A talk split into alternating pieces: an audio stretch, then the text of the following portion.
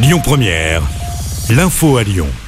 Bonjour Christophe, bonjour à tous. Elisabeth Borne est donc nommée première ministre. Elle succède à Jean Castex qui a remis sa démission hier après-midi. C'est seulement la deuxième femme à accéder à ce poste, Clémence Dubois-Texereau.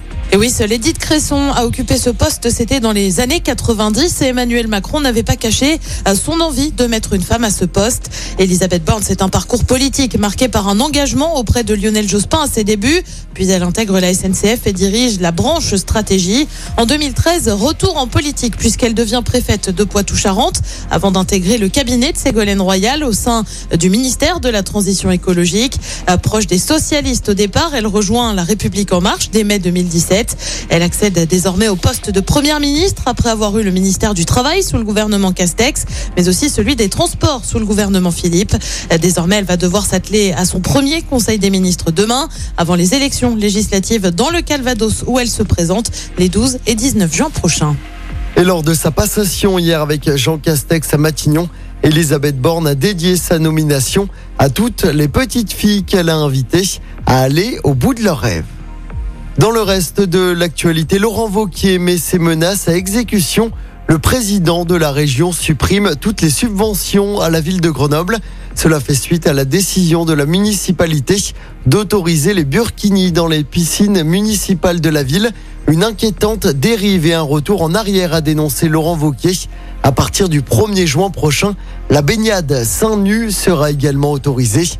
Le short de bain reste toutefois interdit pour des raisons d'hygiène. Pas de téléphérique et pas de métro E, mais un tramway express. Il s'agit de la nouvelle solution envisagée par le Citral pour desservir l'ouest lyonnais. Ce tram express relierait Jean Massé à Tassin avec un souterrain creusé entre la Mulatière et Ménival. Budget estimé à 750 millions d'euros.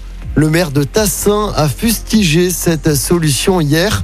On laisse les habitants se débrouiller des embouteillages qui ne seront qu'accentués avec un tramway en surface à faire passer en plein milieu de la circulation, a réagi hier Pascal Charmeau. Dans l'actualité locale également, un accident sur la M7 ce matin au sud de Lyon.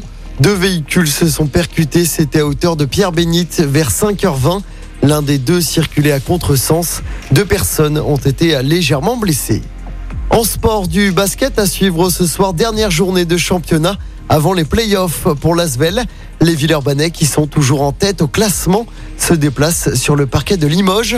Coup d'envoi ce soir à 20h30. Écoutez votre radio Lyon Première en direct sur l'application Lyon Première, lyonpremière.fr et bien sûr à Lyon sur 90.2 FM et en DAB+. Lyon Première